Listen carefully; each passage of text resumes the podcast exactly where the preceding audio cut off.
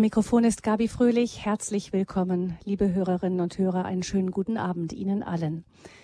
Zum heutigen Welttag gegen Kindersoldaten sprechen wir im Standpunkt über eines der schlimmsten Verbrechen unserer Zeit, dass nämlich mehrere hunderttausend Kinder und Jugendliche weltweit zwangsrekrutiert werden zum Töten. Minderjährige an der Waffe, das gab es wohl schon immer, seit es Kriege und bewaffnete Kämpfe gab. Jugendliche als Lehrlinge im Dienst an der Waffe etwa oder einfach weil es an Erwachsenen fehlte wie ja auch im Zweiten Weltkrieg bei uns. Aber dass gezielt Kinderarmeen zusammengestellt werden, und zwar weil Kinder leichter zu manipulieren und ideologisieren sind als Erwachsene und dazu, weil sie unter dem Druck von traumatischen Erfahrungen vielleicht auch skrupelloser sein können und Gefahren weniger gut einschätzen, das ist ein düsteres Phänomen unserer Tage. Rund 250.000 Kinder und Jugendliche werden nach Schätzungen von Kinderschutzorganisationen weltweit in offiziellen Armeen und bewaffneten Gruppen als Soldaten eingesetzt. Kämpfen sie nicht an der Waffe, werden sie als Spione, Köche, Lastenträger oder auch Prostituierte eingesetzt. Allein in den 90er Jahren sind nach UNO-Angaben etwa zwei Millionen Kinder gefallen, sechs Millionen Kinder zu Invaliden geworden und zehn Millionen Kinder haben schwere seelische Schäden davongetragen, weil sie Kindersoldaten waren. Kinder dürfen keine Soldaten sein. Das fordert das deutsche Bündnis Kindersoldaten heute natürlich an diesem besonderen Gedenktag besonders. Die Büros des Bündnisses sind in Duisburg und mit dem Sprecher sind wir für die heutige Standpunktsendung verbunden. Guten Abend, Frank Micho. Guten Abend. Frank Micho, im Deutschen Bündnis Kindersoldaten, wer ist da zusammengeschlossen? Da sind natürlich sehr viele Kinderrechtsorganisationen mit dabei. Das ist zum Beispiel, also ich bin von der Kindernothilfe, das Terre de Somme, UNICEF, äh, World Vision, also ganz viele, die sozusagen auch in der praktischen Arbeit mit den äh, in den Ländern tätig sind, wo Kinder im Krieg leider im Einsatz sind oder waren. Und es gibt aber auch viele Organisationen, die sozusagen Entwicklungsorganisationen sind, wie Brot für die Welt und äh, kirchliche Organisationen wie der Lutherische Weltbund. Also es ist schon eine ganz bunte Mischung von Organisationen, die sich einfach dagegen einsetzt, dass Kinder weiter als Soldaten genutzt werden. Also immerhin ein großes Bündnis zu diesem ganz speziellen Thema, das doch uns eigentlich relativ weit weg erscheint. Ja, hier erscheint es weit weg, aber äh, durch diese Flüchtlingssituation ist es manchen auch schon ins Bewusstsein gekommen, dass es nicht nur unbegleitete minderjährige Flüchtlingskinder gibt, sondern dass auch ein gewisser Anteil daran wirklich äh, im Krieg äh, kämpfende Kindersoldaten sozusagen gewesen sind, die jetzt hier kommen und dann durch die Traumatisierung aus dem Krieg auch einen deutlichen ähm, Bedürftigkeit haben, praktisch therapeutische Angebote zu kriegen und die natürlich auch die Lebenssituation des Kriegs doppelt schlimm erlebt haben. Gibt es da irgendwelche Zahlen? Oh, das ist ganz schwierig, ähm, weil die meisten Kinder oder Jugendlichen, die als Kindersoldaten eingesetzt waren, ähm, das eigentlich nicht so offen äh, erzählen oder äh, mit sich herumtragen. Also man merkt es sozusagen, wenn man in Flüchtlingssituationen ist und so, dass da sehr viele traumatisierte Kinder sind. Ähm, aber jedes Kind, das Krieg schrecklich im Krieg erlebt und so, ist eigentlich dann vollkommen traumatisiert und dann äh, sozusagen dann noch sich zu outen, dass man nicht nur Opfer war, sondern auch noch Täter, fällt Kindern äh, extrem schwer. Deshalb äh, ist es, äh, gibt es keine genauen Zahlen, nur ganz grobe Schätzungen. Ja, ich denke, dass das auch diejenigen, die selbst Kriegserfahrung vielleicht noch haben aus der älteren Generation, wissen, dass man das auch als Erwachsener verdrängt. Dann kann ich mir vorstellen, dass das bei Kindern äh, nicht weniger so ist. Herr Mischo, Sie selber sind von der Ausbildung Politologe. Sie arbeiten bei der Kindernothilfe seit 1999. Wie kommt man denn als Politologe dazu, sich für Kinderrechte und ganz besonders für Kindersoldaten einzusetzen? Ich habe sozusagen ein Afrika-Febel gehabt, war in den 90ern auch selber in Afrika in unterschiedlichsten Ländern fand es total spannend, habe aber auch diese Schattenseiten natürlich erlebt und ähm, auch in Uganda zum Beispiel äh, im Bürgerkrieg dann miterlebt, wie Kinder an Straßensperren standen oder die Bedrohung einfach des, dann, äh, des Bürgerkrieges und so habe ich dann ähm, einfach miterlebt. Mhm. Und dann haben Sie gesagt, ähm, da lohnt es sich, sich einzusetzen. Genau, also fand es halt super spannend, so Projekte kennenzulernen, in denen mit ehemaligen Kindersoldaten gearbeitet wurde und habe die äh, Kinder, die dann Jugendliche waren, dann später wieder besucht und habe dann gesehen, dass es äh, sozusagen diese als traumatisierte, hilflose, apathische Kinder oder extrem aggressive Kinder oder Jugendlichen, die ich dann erlebt habe, dass dann wenige Zeit später eigentlich nach zwei oder drei Jahren und so, dass dann auch wieder ein relativ normales Leben möglich war. Und das hat mich sehr, sehr motiviert, selber aktiv zu werden und es umso mehr Kindern zu ermöglichen. Also in Uganda waren Sie sogar selber. Das ist ja wirklich, vielleicht ist das Phänomen Kindersoldaten vor allem durch Berichte über Uganda und die dort extrem grausam agierende Rebellengruppe Lord's Resistance Army ähm, bekannt geworden in unseren Breiten, denke ich. Zumindest mir ist es damals erst so bewusst geworden durch Berichte über diese, diese Rebellentruppe. Ähm, was ist denn das Besondere gerade dort an deren Vorgehen? Es ist eine ganz perfide Methode, die sozusagen wirklich eine Rebellenarmee eigentlich zu 99 Prozent aus Kindern oder Jugendlichen darstellt. Äh, zum Glück ist der Bürgerkrieg in Uganda jetzt vorbei, schon ab 2006, 2007. Ja. Aber dann im Anschluss ist dann diese Lord's Resistance Army in den Kongo weitergezogen mhm. und jetzt ist sie leider immer noch in der Zentralafrikanischen Republik mit der gleichen Methode sozusagen aktiv.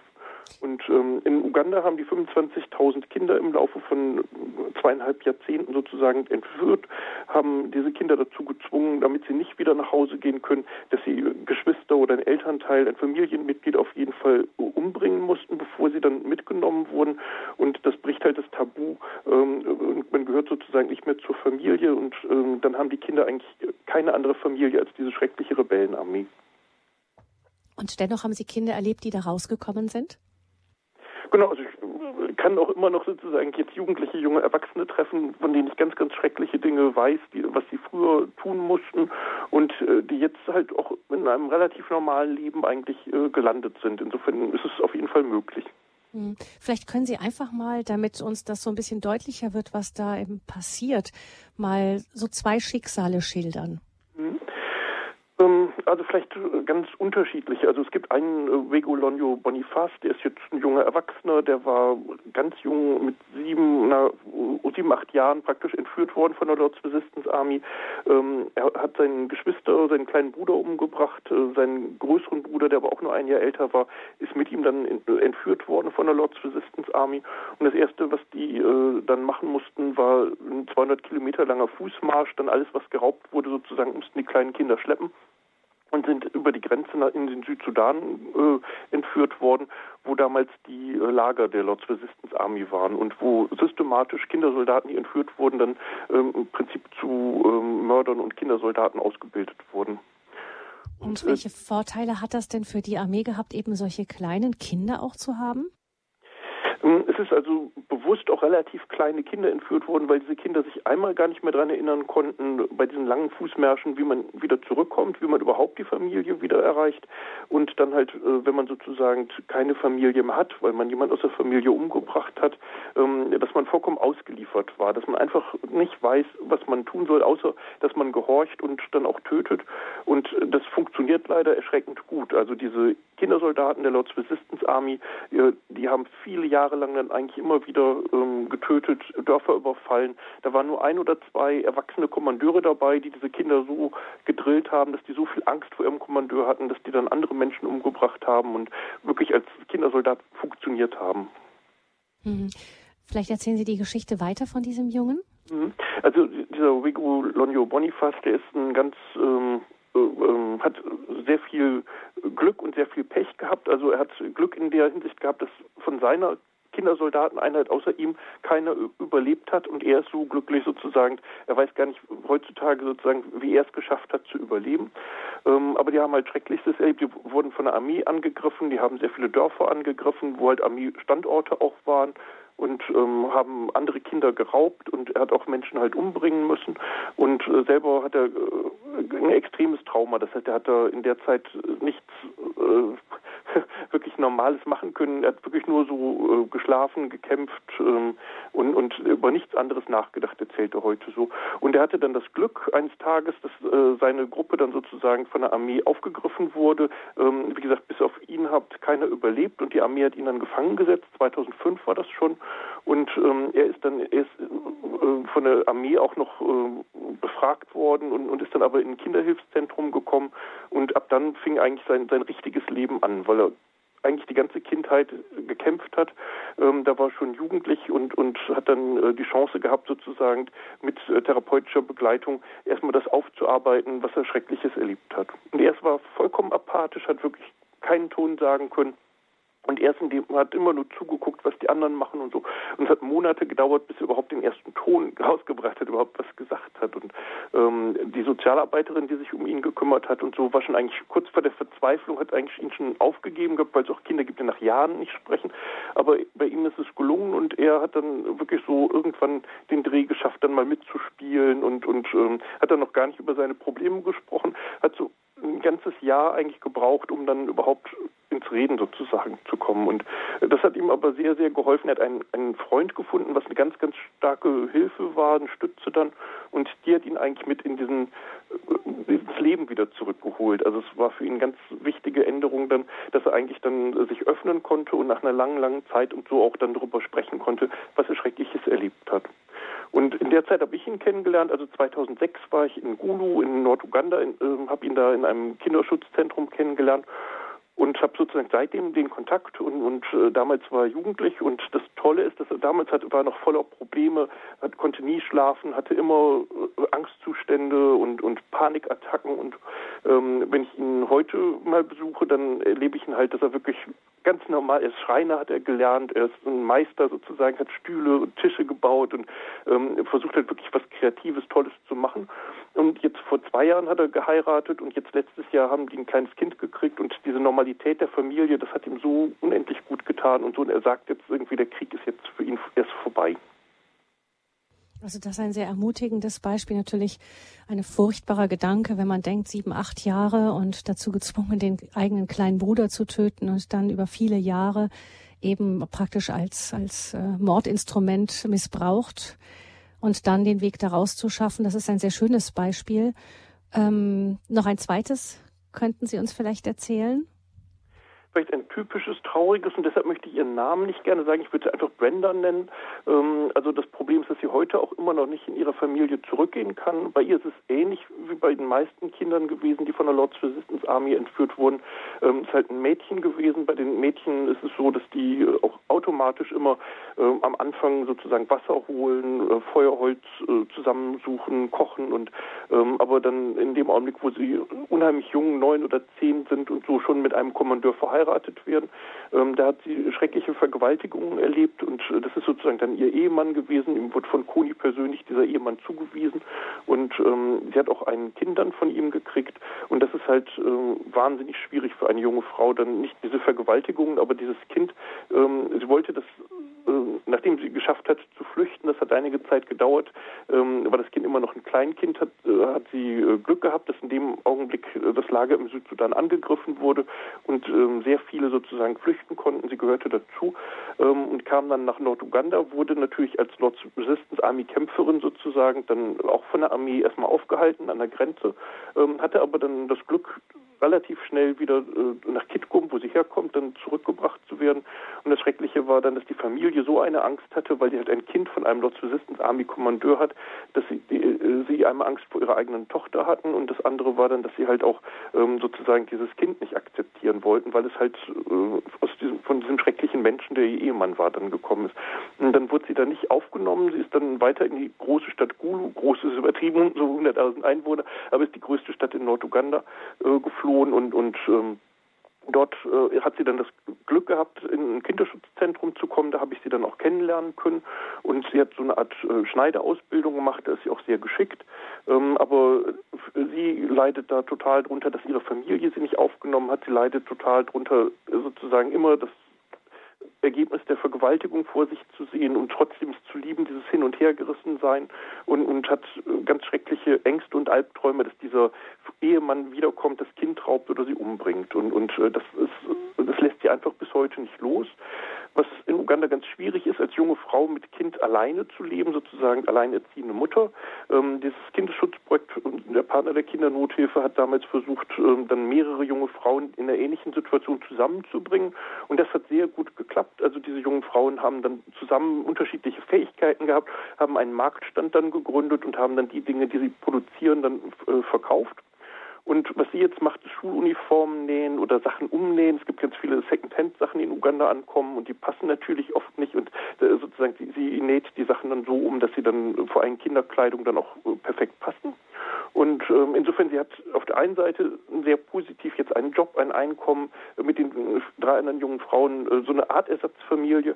Aber ähm, ich habe letzten oder vorletzten Jahr mit ihr sprechen können und, und äh, da kam deutlich raus, dass sie sozusagen eine unendliche Traurigkeit hat und auch mit ihren Albträumen nicht fertig wird und sich total alleine fühlt und, und gar nicht weiß, wie sie ohne Familie, sozusagen Herkunftsfamilie dann leben soll. Und, und das sind auch ganz typische Geschichten, dass halt äh, sozusagen der Krieg für sie nach längerer Zeit jetzt aber immer noch nicht zu Ende ist. Also doppelt bestraft eigentlich durch dieses Schicksal und die ähm, für ja Af Afrikaner ist glaube ich die Familie nochmal noch mal ein wichtigeres äh, Identifikationselement. Also ist nochmal was ganz anderes, glaube ich, als in unseren Breiten, wo es schon schlimm genug ist, aber aber für viele Afrikaner eben eigentlich der der Halt an sich, nicht und den auch noch zu verlieren, dann daraufhin ist sicher nochmal eine eine doppelt dreifach schwierigere Geschichte.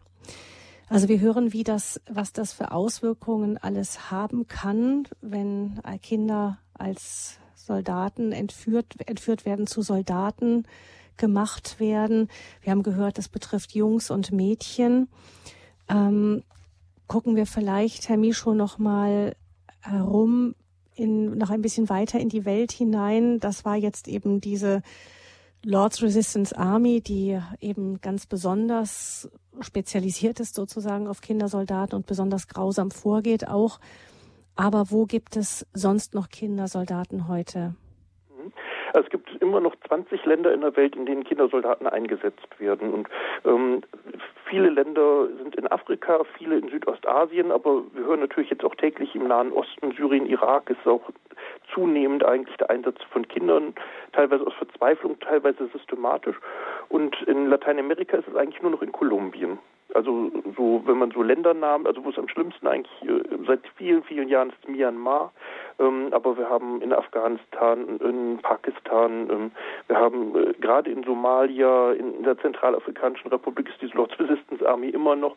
Jetzt ist der Konflikt zwischen Sudan und Südsudan ähm, lange Zeit gewesen und im Südsudan selber ein Innenkonflikt, äh, wo Kinder eingesetzt werden lange, lange Jahre ist im Kongo, in der Demokratischen Republik Kongo, waren die meisten Kindersoldaten mit und so. Da ist es jetzt besser geworden, aber es gibt immer noch Milizeneinheiten, die Kinder als Soldaten äh, einsetzen und ähm, äh, deshalb äh, zeitweise in Mali, ähm, sind äh, im westlichen Afrika, praktisch jetzt im Nordosten, im Nigeria, äh, die Boko Haram zum Beispiel, aber auch Regierungsmilizen, also setzen auch Kindersoldaten noch ein. Es ist schon noch eine erschreckend hohe Zahl und über 250.000 äh, Kinder oder Jugendliche, die wirklich im Einsatz sind als Soldaten aber auch in anderen Ländern so, wie wir das eben gehört haben, dass man wirklich gezielt versucht, sich Kinder zu schnappen, weil die eben leichter zu gängeln sind? Also wenn man sich diese äh, Videos von IS oder Al-Nusra-Front anguckt, dann ähm, ist es schon so, dass die auch gezielt sozusagen Kinder oder Jugendliche regelrecht abrichten und ähm, äh, da wirklich ganz nur Kindercamps haben, wo dann ähm, äh, zusätzlich zu den Erwachsenen oder Jugendlichen, die angeworben werden, äh, dann Kinder wirklich ausgebildet werden und in diesen Videos äh, lernen die dann enthaupten und ähm, als Selbstmordattentäter sozusagen dann äh, aktiv zu werden. Das ist wirklich eine neue Dimension. Also dass das sozusagen sozusagen so systematisch gemacht wird. Vor gab es die Lords Resistance Army, schrecklich genug, aber dass das sozusagen in verschiedenen Konflikten ähm, so gezielt dann in großer Menge dann Kinder äh, genutzt werden, das, das ist wirklich zunehmend. Kindersoldaten, ein Phänomen, das zunimmt in unserer heutigen Welt. Kinder die zwangsrekrutiert werden zum Töten. Wir sprechen darüber in der Standpunktsendung bei Radio Horeb heute am Welttag gegen Kindersoldaten. Und wir bleiben im Gespräch nach einer Musik mit Frank Mischow, dem Sprecher des deutschen Bündnisses Kindersoldaten.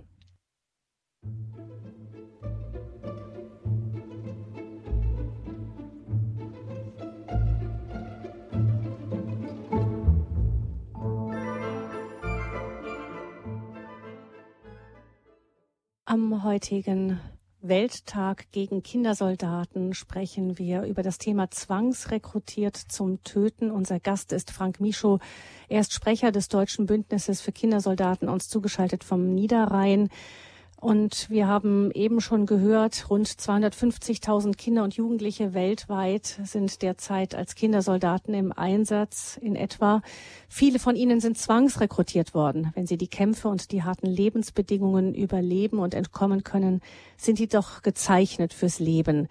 Kindersoldaten, das ist ein trauriges Phänomen, das in unseren Tagen zunimmt, nicht nur an Zahlen, sondern auch weil inzwischen Minderjährige nicht nur als Notnagel dienen oder angelernt werden, sondern wirklich gezielt rekrutiert werden, weil sie eben leichter zu manipulieren sind und auch leichter zu indoktrinieren als Erwachsene.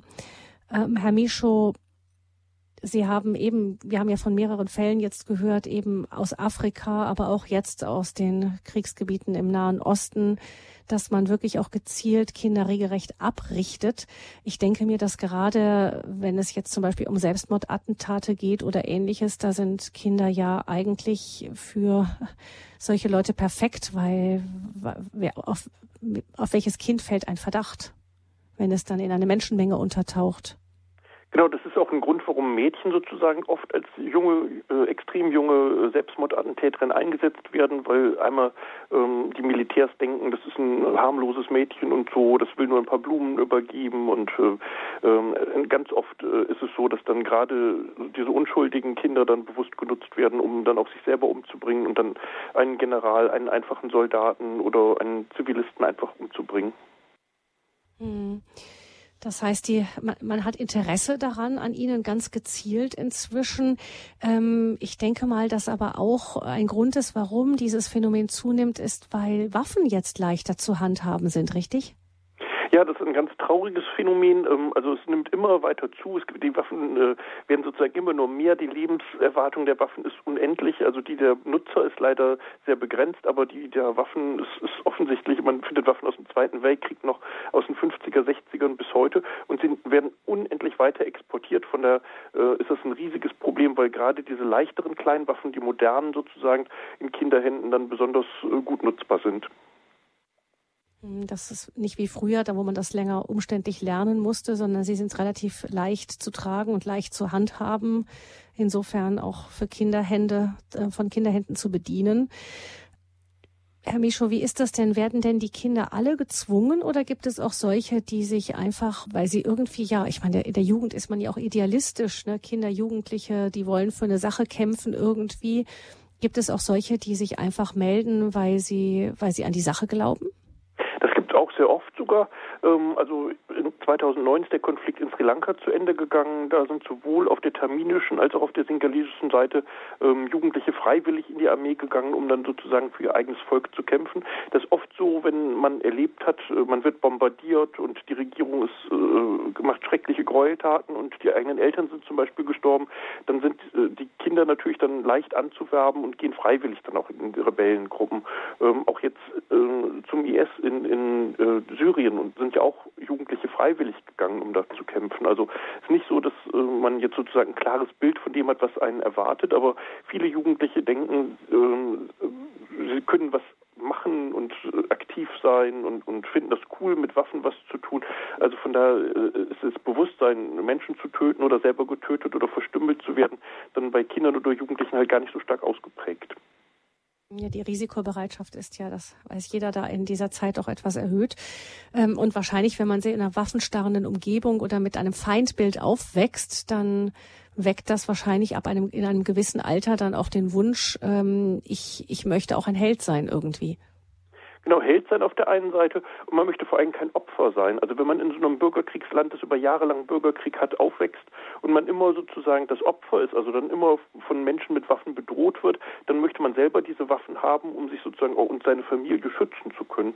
Und insofern möchte man zu denen, die mächtig sind, sozusagen dazu zu gehören. Ähm, das ist ein ganz wichtiges psychologisches Phänomen und, und darum gehen ganz viele eigentlich freiwillig in solche Gruppen. Mhm. Nochmal zurückschauend auf diejenigen, die Kinder zwangsrekrutieren, also regelrecht entführen. Auch ähm, beim IS passiert das, jesidische Kinder oder so, die gezwungen werden, dann gegen ihr eigenes Volk loszugehen.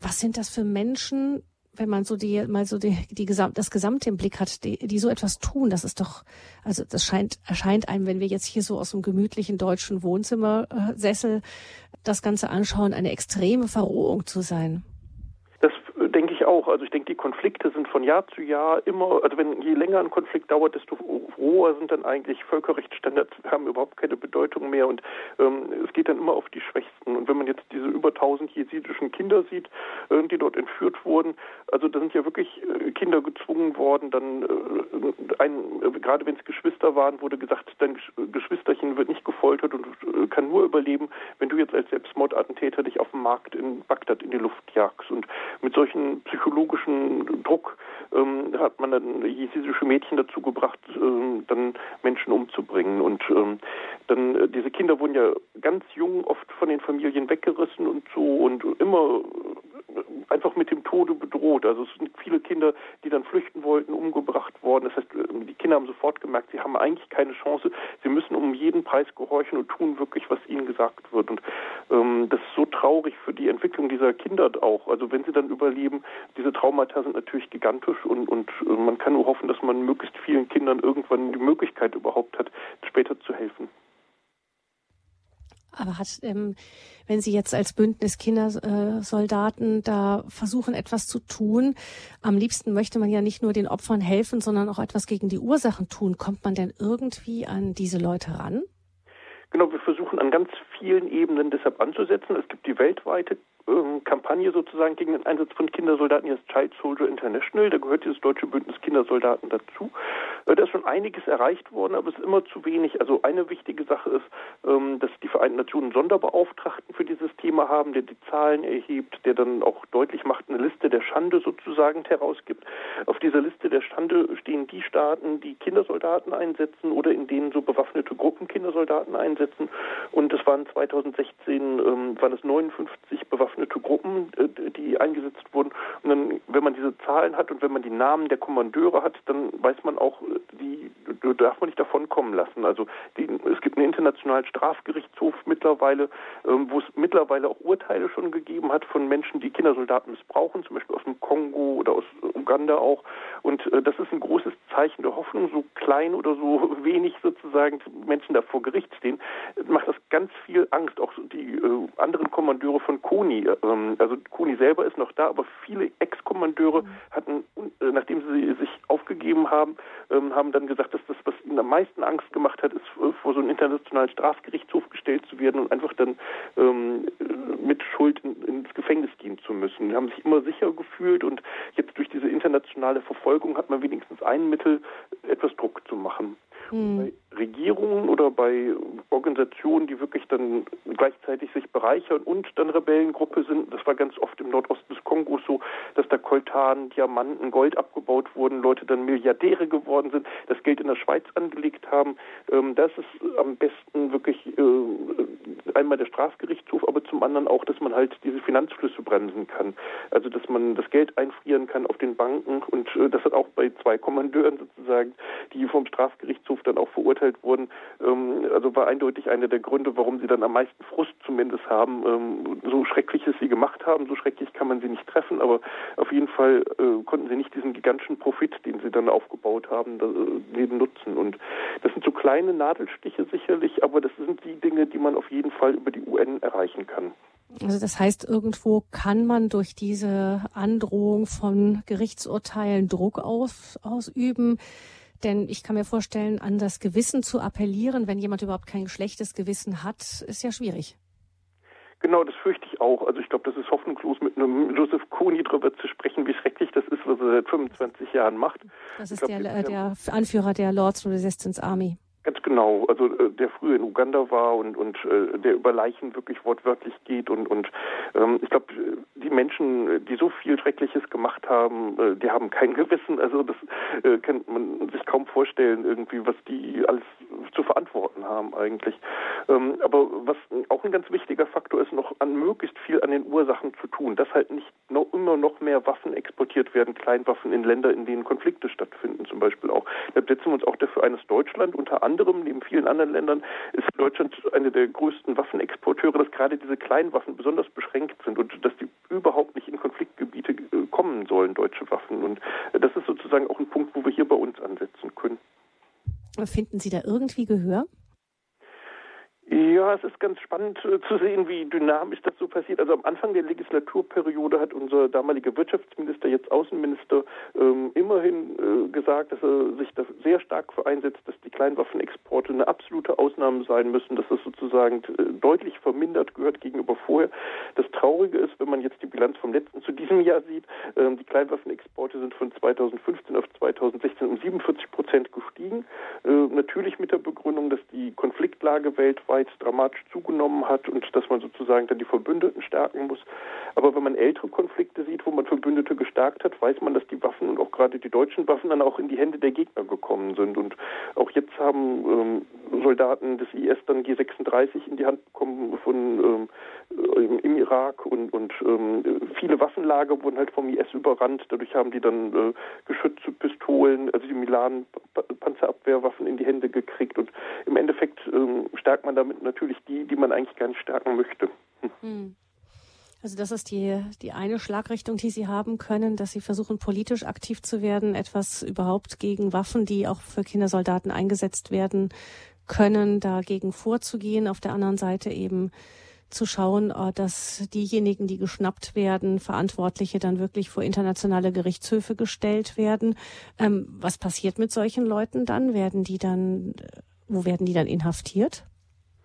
Ist ganz unterschiedlich. Es gab ja hier zum Beispiel ähm, in Deutschland auch äh, Menschen, die in Uganda äh, Kinder im Krieg eingesetzt haben. Das war 94 schon lange her, ähm, sind dann aber erst äh, 2010 vor Gericht gestellt worden und es, man ist denen erst habhaft geworden. Oder in Belgien hat man äh, von den damaligen Völkermördern Menschen vor Gericht gestellt, die auch Kinder eingesetzt haben dann und ähm, die, die, haben lebenslänglich bekommen, beziehungsweise 15 Jahre. Also das ist schon äh, dann ein langes Strafmaß und so, aber die haben natürlich jetzt ein halbes Leben mit Frieden gelebt und unproblematisch. Und ähm, aber zum Beispiel dieser Kommandeur, der äh, Kindersoldaten ausgebeutet hatte und auch wirklich dann Koltan und Gold äh, geraubt hat, ähm, der äh, dann äh, vor Kriegsgericht gekommen ist, da mehr oder weniger, also den Internationalen Strafgerichtshof in Den Haag, ähm, der, der hat auch nur acht Jahre bekommen, weil man äh, sozusagen die Zeugen ganz schwer nur finden kann und befragen kann und die auch leicht unter Druck zu setzen sind. Und ähm, also es ist ganz schwierig sozusagen dann äh,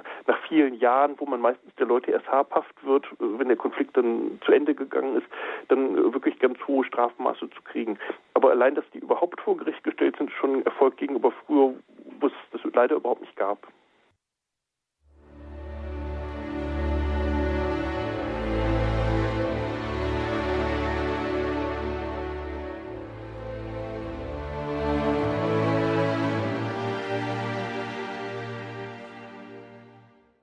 Fürs Leben gezeichnet sind Kinder, wenn sie als Kindersoldaten im Einsatz waren.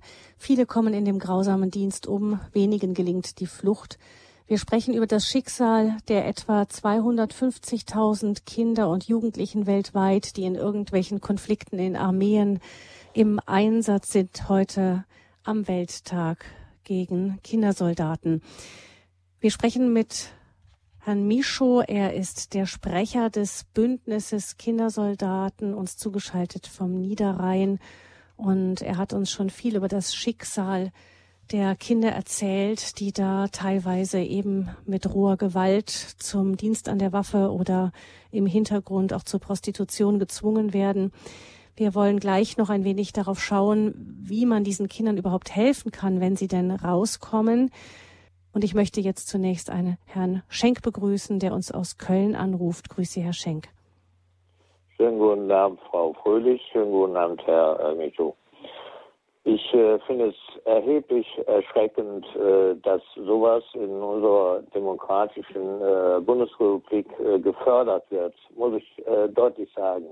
Die ganze Politik, die ganze Waffenindustrie sollte unbedingt zurückgefahren werden.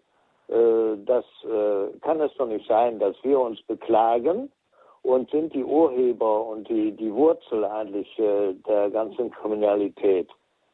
Äh, begünstigt wird das auch, äh, wie ich das jetzt, äh, ich bin äh, Sozialpädagoge, äh, in vielen Familien sehe, dass also die äh, Kinder vorwiegend hier die ganzen Spider-Man und, wie die ganzen kriminellen Sachen in den Funk, Fernsehen und auch eben in den CDs und so weiter propagiert und hochleben lassen wird. Die Eltern lassen die gewähren, weil sie dann Ruhe haben. Das kann doch nicht wahr sein.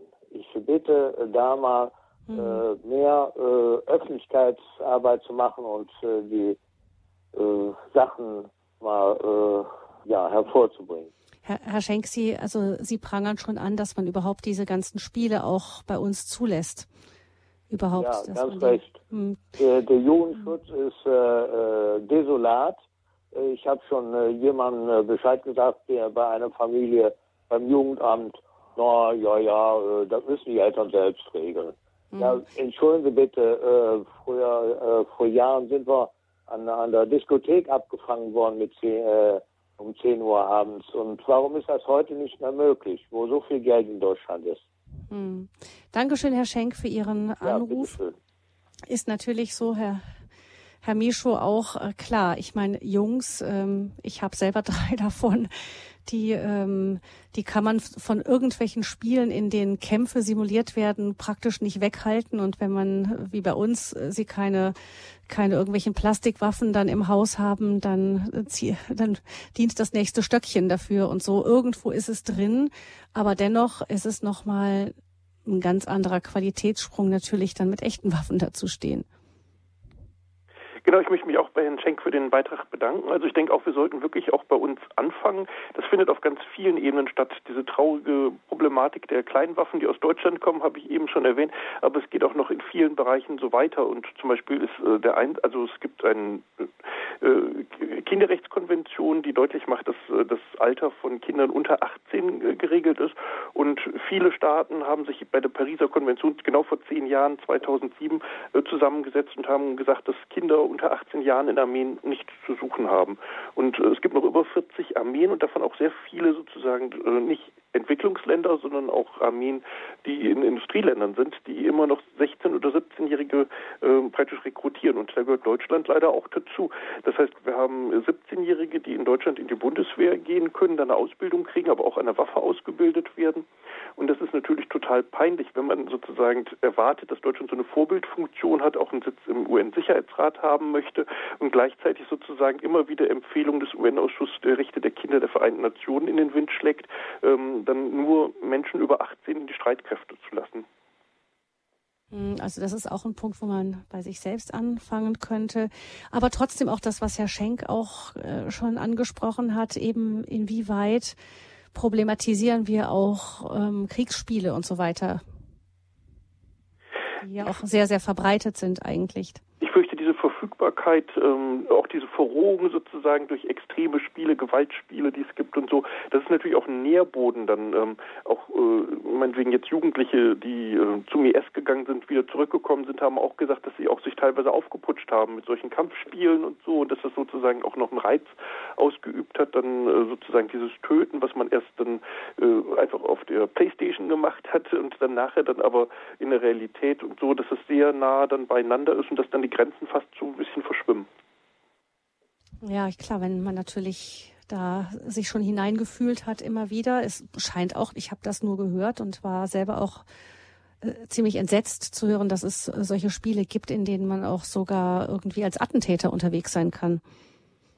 Ich würde sagen, es gibt Spiele zu allem mittlerweile. Also jede erdenkliche Situation, die ganz schrecklich ist und so, die man, ähm, also wer sonst in Albträumen sich vielleicht eher vorstellt, also die gibt es mittlerweile auch als Spiel. Und bei den Spielen ist es so, dass da auch die Altersgrenze 18, wenn die offiziell herausgegeben werden. Es gibt natürlich auch welche, die nicht legal sozusagen dann herausgegeben werden. Aber äh, die äh, sozusagen Spiele, wo man dann virtuell Menschen tötet, die werden ab 18 rausgegeben, aber Waffen, mit denen man wirklich töten kann, werden mit 17 in Deutschland ausgehändigt. Also das, das sind auch Dinge, wo man auch sich drüber nachdenken muss. Hm. Schauen wir nochmal auf die Kinder, die dann wirklich tatsächlich auch diese Waffen in die Hand bekommen. Rund 250.000 weltweit sind es. Wie viele kann man das dann irgendwie schätzen, schaffen es hinterher überhaupt wieder da rauszukommen? Ähm, also 250.000 sind das ja aktuell. Also in den letzten Jahren sind es natürlich über viele Jahre jetzt Millionen von ehemaligen Kindersoldaten gewesen, die mhm wenn sie Glück haben zu überleben, ähm, dann in die Situation kommen, wie geht eigentlich das Leben im Frieden dann los? Und für ganz viele Kinder gibt es überhaupt keine besondere Betreuung, Perspektive. Also in Myanmar, nachdem der Krieg sozusagen von der Regierung gegen die Karen-Minderheit dann zurückgegangen ist, ähm, sind schon mehrere tausend Kinder in Projekte oder Rehabilitationsprojekte zum Beispiel von UNICEF gekommen, was wirklich sehr toll ist. Ähm, aber das Gros dieser Kinder oder Jugendlichen ist einfach nach Hause geschickt worden und wird auch einfach nicht äh, wahrgenommen. Dann weder von der Regierung, also es gibt auch nicht die Kapazitäten für Nichtregierungsorganisationen, wenn ein Konflikt sehr schnell zu Ende geht, dann eigentlich große Zahlen von Kindern und Jugendlichen zu betreuen. Ähm, da fehlen einfach auch die Mittel. Also das wäre natürlich was, wo man sich positiv als meinetwegen Bundesregierung, aber auch viele Regierungen einbringen könnte, indem man einfach dann Organisationen äh, wie die aus dem Bündnis Kindersoldaten unterstützt, diese Arbeit in einem größeren Ausmaß zu machen. Und äh, so erreicht man mehrere Tausend, aber es sind ja wirklich Zehntausende, die eigentlich dann äh, nach dem Krieg dann verzweifelt irgendeine Lebensperspektive suchen.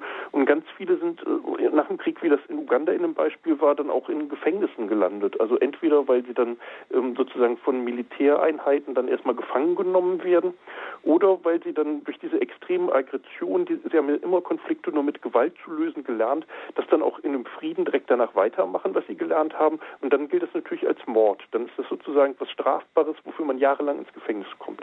Mhm. 089 517 008 008 ist die Hörernummer von Radio Horeb zu dieser Standpunktsendung über Kindersoldaten und Frau Holmich ruft uns aus Zusmarshausen an. Guten Abend, Frau Holmich. Ich bin die Frau Holme aus Zusmarshausen. Guten Abend. Äh, ich möchte äh, gerne eine persönliche Erfahrung äh, erzählen. Und zwar, ich hatte einen Kindersoldaten, einen ehemaligen Kindersoldaten, ähm, aus äh, Sierra Leone bei mir ein äh, paar Mal im Haus übernachten. Und der hat nur so ein bisschen erzählt, dass man immer äh, vor dem Kampf eine Spritze bekommen hat. Und er hatte ganz schwere psychische Störungen, wurde auch äh, sehr unter Medikamente gesetzt, konnte auf keinen Fall äh, ohne Licht schlafen, war also im Asylheim äh, musste man ihm einen eigenen Raum schaffen, wo Licht war. Und er hat sich dann auch ganz in eine Decke eingewickelt, wenn er bei mir übernachtet hat. Und äh, es sind immer Monster gekommen, die ihn dann angegriffen haben und diese Dinge. Also äh, man kann sich gar nicht vorstellen, was solche Dinge in der Seele eines Menschen anrichten. Das wäre mein Beitrag gewesen. Mhm. Frau Heimich, haben Sie zu diesem Jungen noch weiter Kontakt oder? Ich habe jetzt eigentlich keinen weiteren Kontakt mehr. Er wollte gerne sich auf die Taufe vorbereiten und das bei mir machen, aber der muslimische Vater hat ihm das wohl untersagt. Er ist äh, in Wiesbaden oder irgendwo und dann ist er auch nicht mehr gekommen. Man kann solche Leute meistens ein Stück Weg begleiten hm. und dann sind sie wieder weg. Mhm. Also die Erfahrung. Wobei natürlich auch äh, andere Flüchtlinge schwer traumatisiert sind. Und diese Dinge werden äh, momentan äh, von der Bürokratie viel zu wenig berücksichtigt. Das ist sehr äh, anstrengend, wenn man, wenn man sieht, dass äh, so psychische Probleme äh, von der Bürokratie total negiert werden oder vom Bundesamt für Flüchtlinge und so, das ist alles egal. Hm, also Sie haben das Gefühl, dass da nicht genug Unterstützung da ist? Äh, nein, weil äh, wenn äh, es, das Bundes, äh, das Bundesamt schaut nur auf die Herkunftsländer und wenn das jetzt zum Beispiel Senegal ist oder anderes sicheres Herkunftsland, äh, wo, der, äh, wo der auf der Flucht schon so viel mitgemacht hat, äh, da wird das nicht berücksichtigt. Hm. Das ist also Erfahrung. Aber wie gesagt, dieser Kindersoldat aus Sierra Leone, das war also ein besonders extremer Fall. Hm. Ich danke Ihnen, Frau Heumich, für Ihren Anruf. Ich danke Ihnen auch. Alles Gute. Gute Nacht. Gute Nacht, alles Gute nach Zusmarshausen. Ja, Micho, wie sehen Sie das? Wird das ähm, gerade jetzt, wenn Flüchtlinge zu uns kommen, die einen solchen Hintergrund haben, werden die irgendwie doch nochmal besonders behandelt oder gar nicht mal unbedingt? Genau, das ist ein ganz typisches Problem, was Frau Höll mich angesprochen hat. Und ähm, viele von den Jugendlichen leben hier und manche äh, haben sich nicht geoutet. Also von daher ist es ganz schwierig, an sie ranzukommen, um überhaupt dann irgendeine Betreuung, psychologische Beratung, überhaupt was Positives sozusagen tun zu können. Ähm, aber bei denen, die sozusagen sich dann schon geoutet haben, ist es ganz schwierig, dann auch staatliche Hilfen sozusagen zu bekommen. Also es gibt schon psychosoziale Zentren zum Beispiel in verschiedenen Städten, ob das in München, in ganz vielen Städten eigentlich Deutschlands ist. Ähm, aber da fehlen auch die Kapazitäten. Das heißt, äh, da gibt es Wartelisten, da gibt es gar nicht die Möglichkeit, eigentlich jetzt direkt in eine Therapie einzusteigen, sondern es ist wahnsinnig schwierig, eigentlich einen Platz zu kriegen, weil einfach die Kapazitäten nicht da sind und das Geld.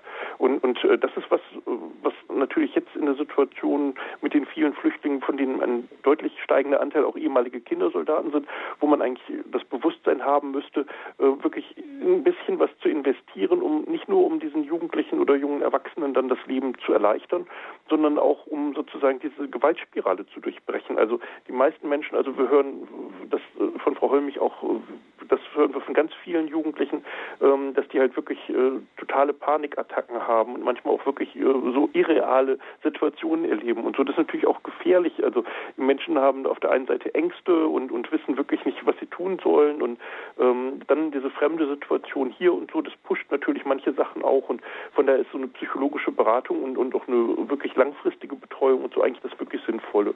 Und jetzt auch mit Abschiebung ist natürlich auch das Problem, wenn Menschen in so eine Therapie, die dann positiv anschlägt und so, die dann einfach unterbrochen wird, das ist auch wahnsinnig schwierig. Das passiert auch sehr häufig. Also insofern ist so, so diese langfristige Betreuung wirklich ein Mangel.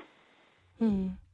Kindersoldaten und wie kann man ihnen überhaupt helfen? Darüber sprechen wir heute mit Frank Micho, dem Sprecher des Deutschen Bündnisses Kindersoldaten, in der Standpunktsendung bei Radio Horeb. Nach einer kurzen Musik geht es weiter.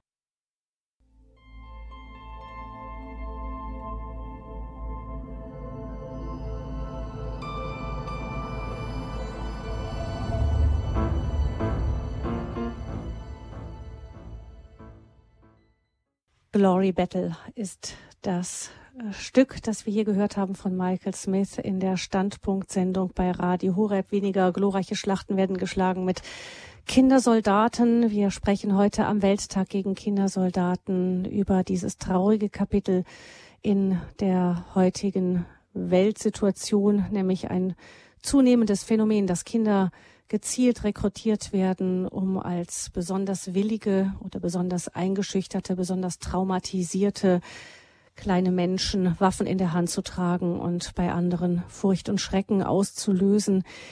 Wenn die Kinder rauskommen, was nicht oft möglich ist, viele lassen ihr Leben, viele Millionen haben ihr Leben gelassen bereits in Kämpfen.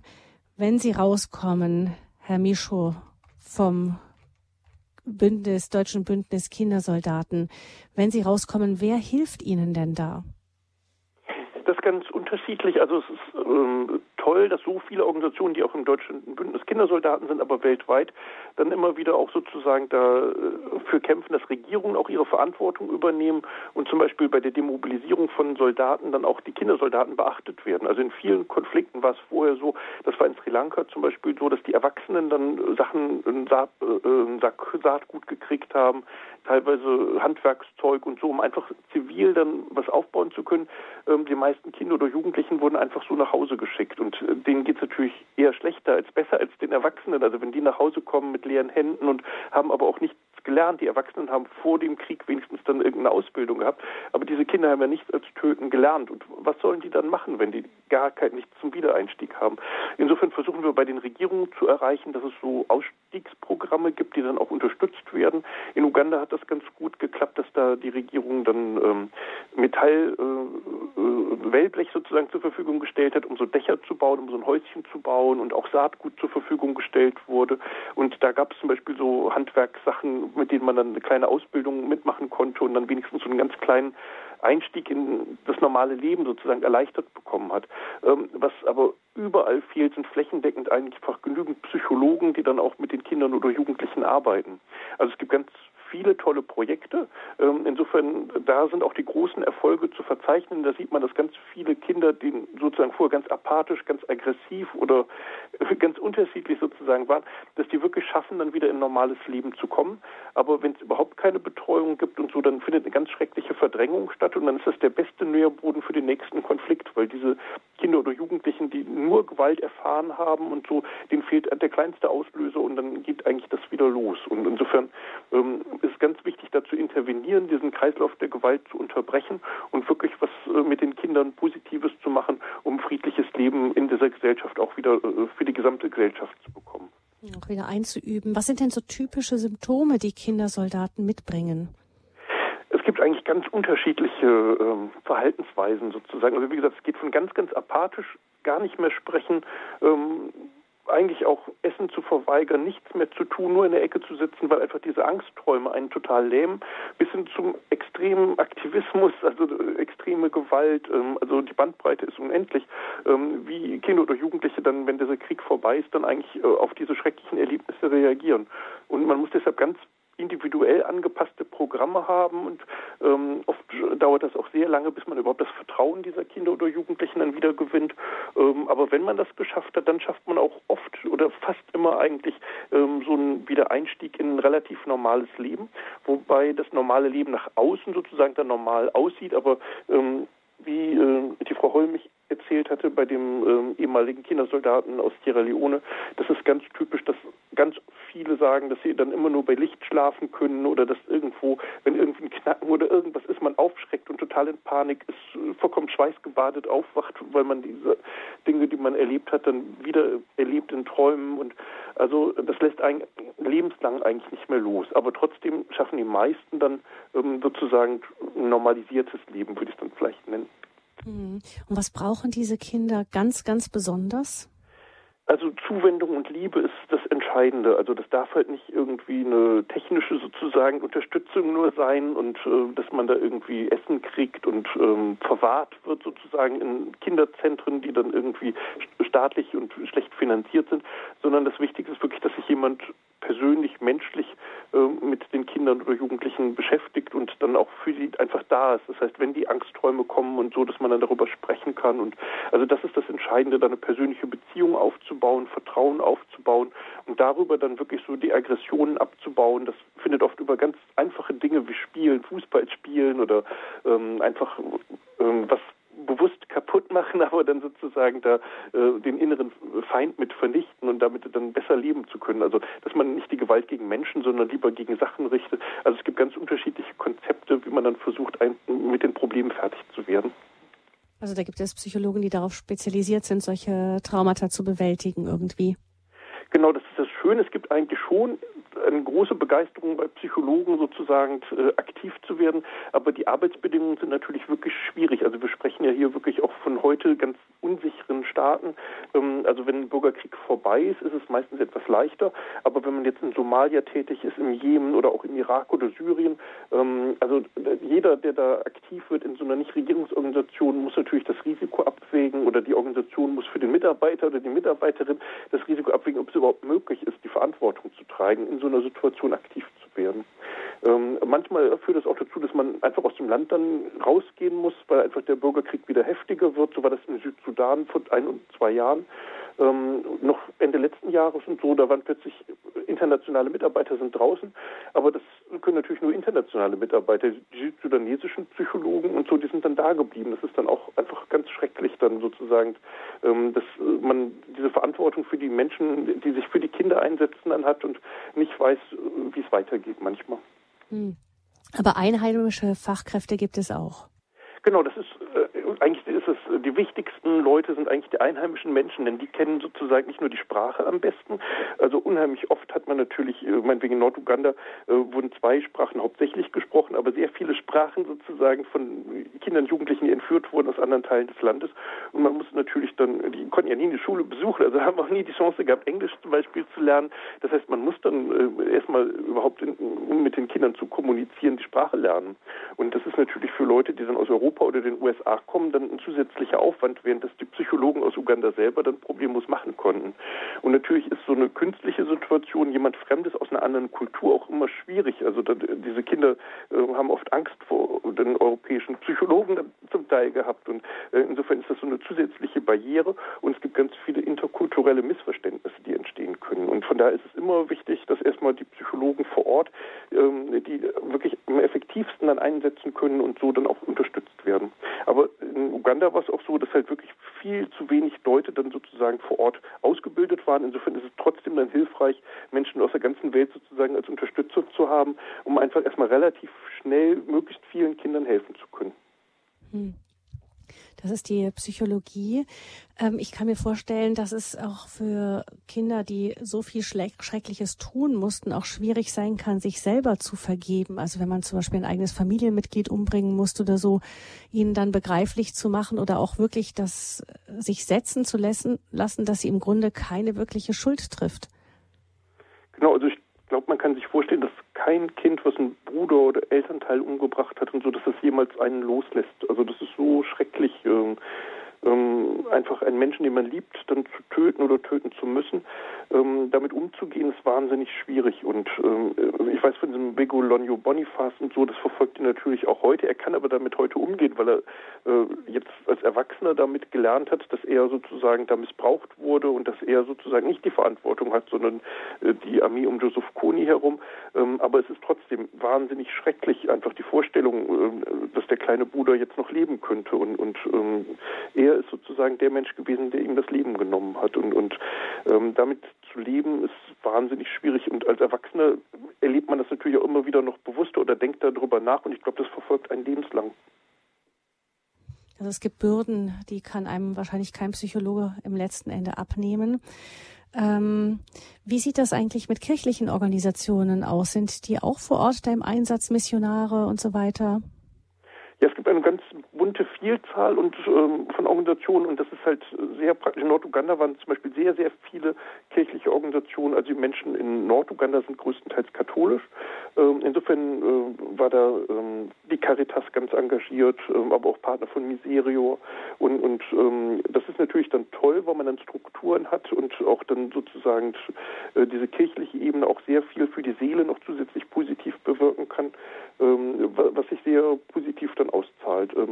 In, in, wir arbeiten als Kindernothilfe, sind ja auch eine christliche Organisation, zum Beispiel in Afghanistan. Da treten wir als christliche Organisation überhaupt nicht auf, weil nicht nur, weil wir dann sozusagen Ziel wären, sondern weil die Menschen, mit, mit denen wir arbeiten, eigentlich auch alle keine Christen sind. Insofern gibt es da auch christliche Organisationen, aber meinetwegen das Rote Kreuz arbeitet da halt nur als Rote Halbmond und nicht als Rotes Kreuz. Insofern ähm, hat man es manchmal auch als christliche Organisation schwierig dann zu arbeiten. Aber ähm, in vielen Staaten ist, sind christliche Organisationen wirklich mitführend.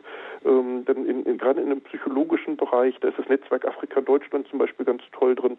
Ähm, da sind sehr viele weiße Väter, die sich dann in Norduganda, jetzt in Somalia, aber auch im Südsudan ähm, wirklich unter schwierigsten Bedingungen mit den Menschen beschäftigen und das Land halt nicht verlassen, auch wenn der Bürgerkrieg dort weitergeht. Ja, das ist oft dann eben das, was dann die Missionare unterscheidet von anderen Organisationen, dass sie eben einfach bleiben.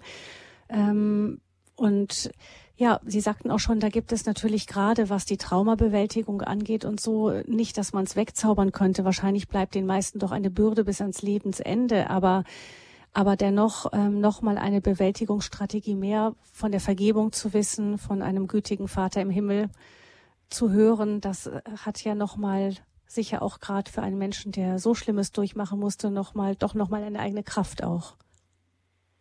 Also aus eigener Erfahrung in Norduganda habe ich gemerkt, dass viele von den Kindern oder Jugendlichen so Glauben neu erfahren haben, dass wirklich so eine starke Stütze dann auch für Kinder und Jugendliche dann sein kann.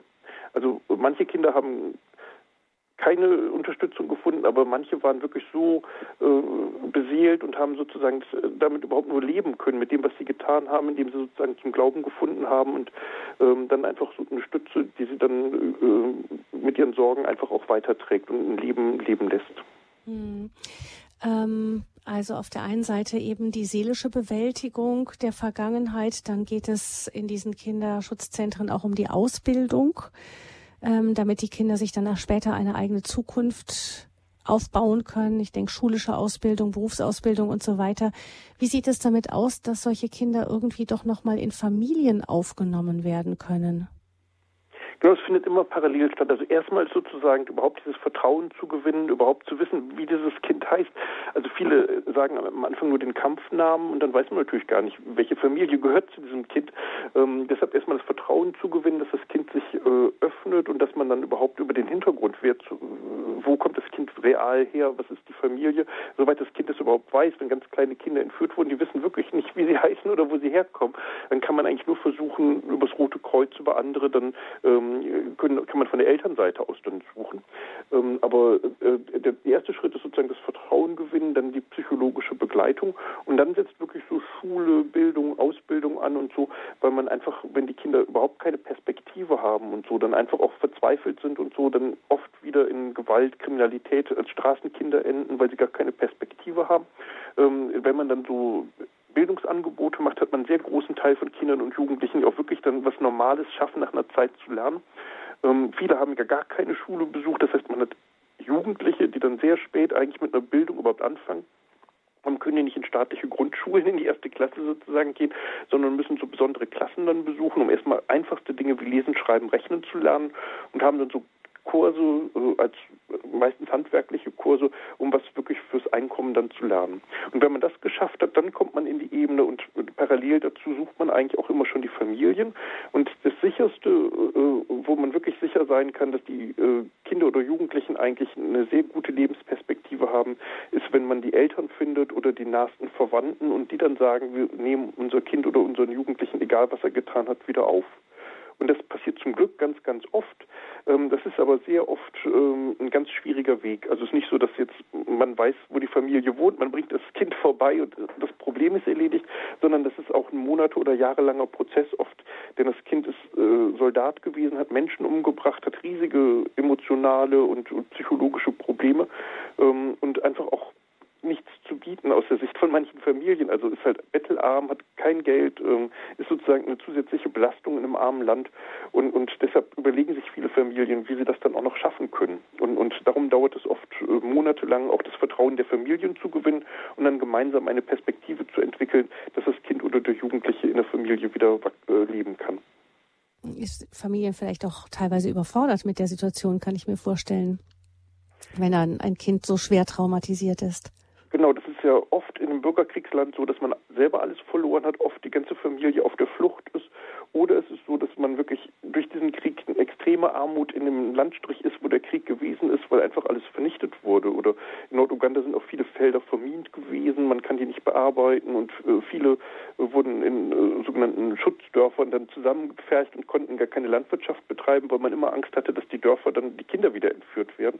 Ähm, und von daher war man total abhängig von externen Nahrungsmittelunterstützungen und so. Und nach dem Bürgerkrieg hat es lange gedauert, eigentlich so überhaupt dieser extremsten Armut wieder ein bisschen rauszukommen. Aber da hat man natürlich versucht, sozusagen die fähigsten Leute dann da schnellstens was für die Familien aufzubauen. Und äh, dann waren die Kinder, die aus dem Krieg zurückgekommen sind, oft eher eine Belastung, weil man halt weiß, die Kinder haben dann Verwandte oft umgebracht und äh, man hat riesige Probleme mit den Kindern, die zurückgekommen sind, schon erlebt. Also viele ähm, haben so ähm, Trigger nennt man das bei kleinsten Reaktionen und so mit Gewalt reagiert und manchmal auch jemanden umgebracht, manchmal einfach schrecklichen Streit sozusagen ausgelöst.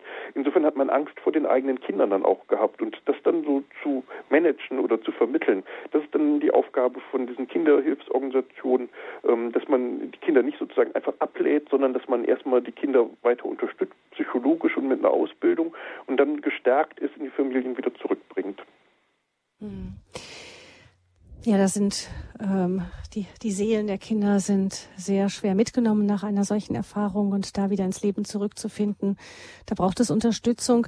Ähm, Herr Mischo, wie ist das hier bei uns jetzt in Deutschland, wenn man jetzt so etwas hört? Ich meine, jeder, der so etwas hört, sieht, es gibt auch Dokumentarfilme, die teilweise sehr erschütternd sind, die über dieses Schicksal der Kindersoldaten berichten.